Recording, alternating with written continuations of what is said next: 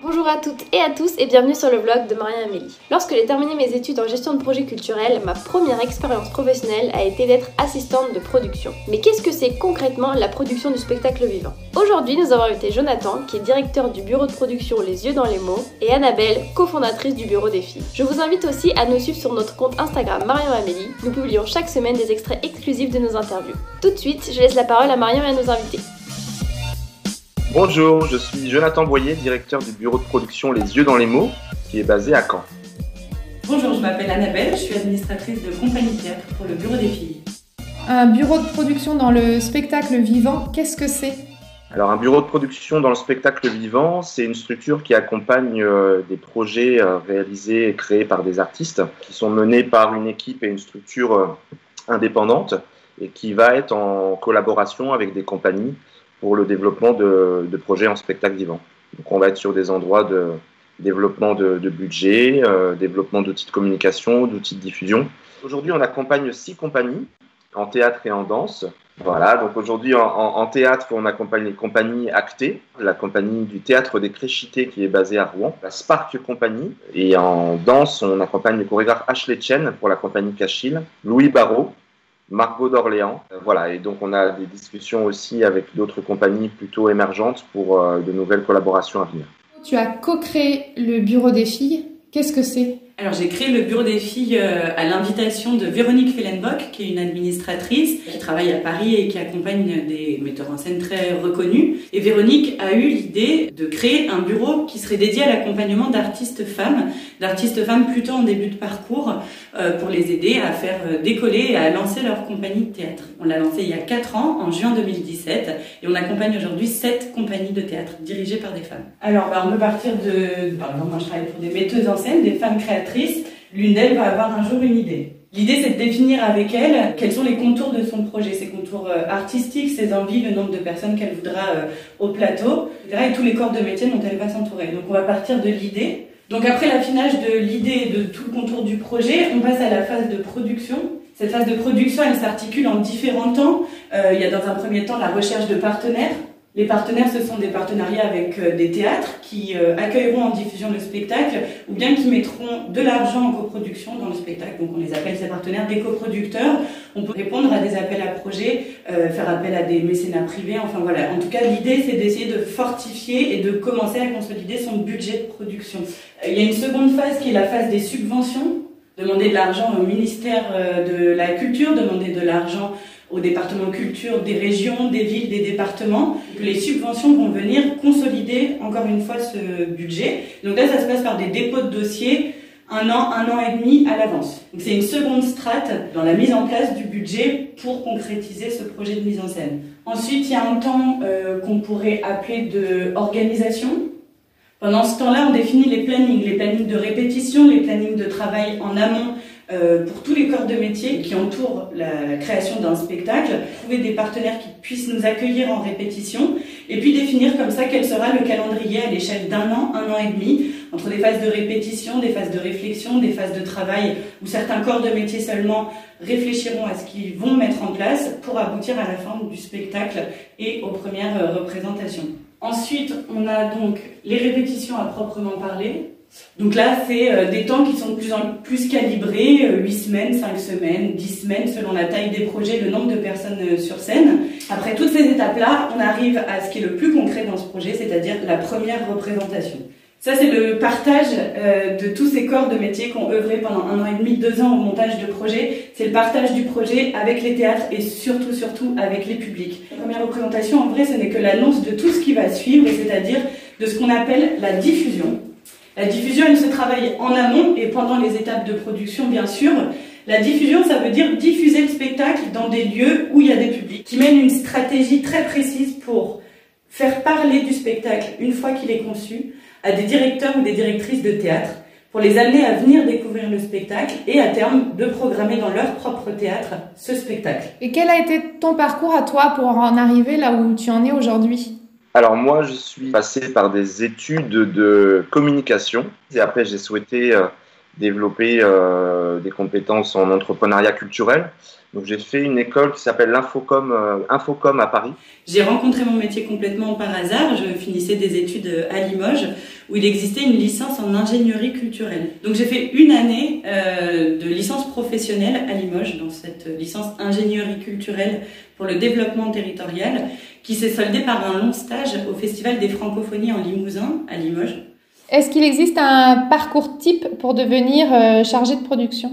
Le parcours type, euh, je pense pas. En tout cas, un parcours intéressant, c'est de pouvoir travailler à la fois dans un lieu, pour un événement, pour une compagnie. Chargé de production, c'est un métier, qui s'apprend euh, aussi euh, euh, avec du temps et en étant mobilisé sur la mise en œuvre d'un projet. Donc ça peut passer par plusieurs expériences. Après, moi, ce que je conseille, c'est une expérience un peu croisée avant de choisir un, secteur ou un poste de prédilection pour pouvoir être conscient justement de, du croisement des, des postes et des réalités différentes. Et qui choisit les spectacles que vous allez accompagner et comment? On se concerte entre Véronique euh, et moi pour savoir euh, qui est-ce qu'on intègre. On est invité à découvrir des spectacles, à rencontrer des metteuses en scène. Il y a évidemment un rapport humain qui est intéressant et important dans notre métier. Donc il y a aussi la question de la rencontre avec la personne. Est-ce qu'on se sent d'accompagner ou pas tel artiste et tel projet? Et puis il y a une adhésion nécessaire forcément au projet artistique que va défendre euh, cette euh, metteuse en scène. Est-ce que sont, sont proches des thématiques euh, abordées, développées et défendues dans ces projets? Est-ce qu'on se sent très éloigné et qu'on ne verrait pas qu'est-ce que nous on pourrait offrir à ce, à ce projet. Voilà, on réfléchit comme ça ensemble et puis on acte. Et comment on peut se projeter sur la production d'un spectacle avec des salles actuellement fermées au public? Aujourd'hui, on a quand même la nécessité de effectivement sauvegarder les projets déjà existants, mais aussi de, dans une démarche d'échange, d'échange sur la suite, sur euh, qu'est-ce qui est en création, qu'est-ce qui est en questionnement euh, chez les artistes pour pouvoir continuer à, à créer du, du, lien et à penser euh, la suite. Donc aujourd'hui, on a quand même la possibilité avec les, partenaires de dialoguer sur euh, de futurs projets. Euh, le problème, c'est qu'on a des difficultés pour la temporalité de création de ces projets. Donc on est vraiment quelque part très freiné par ça et, un peu frustré parce que c'est pas faute d'avoir envie et d'avoir une, une, force de, créatrice de la part des artistes et aussi de la part des programmateurs une attention et une volonté d'accompagner euh, des projets sur, pour lesquels ils seraient sensibles, mais on a vraiment un problème de planification. Ils vont comment les artistes que vous accompagnez? Je dirais qu'ils sont aussi dans leur, euh, dans leur rôle, euh, ils sont occupés par vraiment des temps de plateau parce qu'on a la possibilité de faire des résidences, donc il y a quand même un travail au plateau qui est possible. Par contre, voilà, on est aussi très entreprenants ensemble et dans une dynamique de réflexion. Donc on travaille beaucoup ensemble pour penser le présent et l'avenir. Mais euh, c'est vrai qu'il y a une incertitude qui est quand même très euh, éprouvante, très éprouvante pour tout le monde. En administration, on a presque un double travail, puisque d'une part, on met en place ce qui aurait dû être fait, euh, comme les directives gouvernementales sur les fermetures de, de, des salles euh, voilà, arrive au coup par coup. Euh, parfois, on est obligé de faire comme si on allait jouer, et puis deux semaines avant ou dix jours avant, on apprend que ce ne sera pas le cas. Et puis derrière, il y a la gestion des équipes, des comédiens, de, des metteuses en scène, de tous les corps de métier avec qui on part en tournée, pour qu'il faut mettre en place le chômage partiel, qu'il faut rassurer, qu'il faut faire de la pédagogie sur les différents systèmes d'aide et se dire qu'on ne va pas les lâcher, qu'en tant que producteur, qu'en tant que compagnie, on fait le maximum, on négocie parfois avec les lieux aussi des indemnités pour essayer de générer une continuité dans le paiement de nos équipes. Comment humainement on, le vit soi-même Parce que j'imagine que pour eux c'est difficile, mais pour toi aussi. Déjà, on le vit en essayant d'être le moins seul possible face à tout ça. Euh, la grande chance de travailler dans un bureau.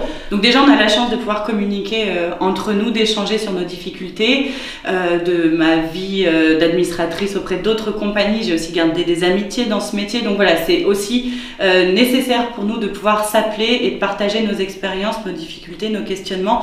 L'autre grande force, c'est que je suis quasiment quotidiennement au téléphone avec les artistes que j'accompagne et qu'en fait on se soutient, on essaye de trouver des plans A, des plans B, des plans C, parfois on revient au plan A. C'est sûr que ça prend du temps, ça prend de l'espace dans, nos têtes, euh, mais ensemble on est vraiment plus forte. Je précise aussi que c'est le cœur de mon métier en vrai, cet accompagnement et cette écoute auprès des artistes que j'accompagne. Et du coup, voilà, ma présence à leur côté, c'est aussi comment euh, euh, leur permettre de garder le cap, de pas se décourager, parce que oui, tout est décourageant, mais la force du collectif, encore une fois, nous nourrit et c'est ce qu'on vit depuis le début du Bureau des filles. Je fais partie aussi du réseau de prod, nous, euh, SynProd, qui permet aussi d'être en réflexion euh, avec des partenaires bureaux de prod euh, qui sont répartis dans différentes régions en France.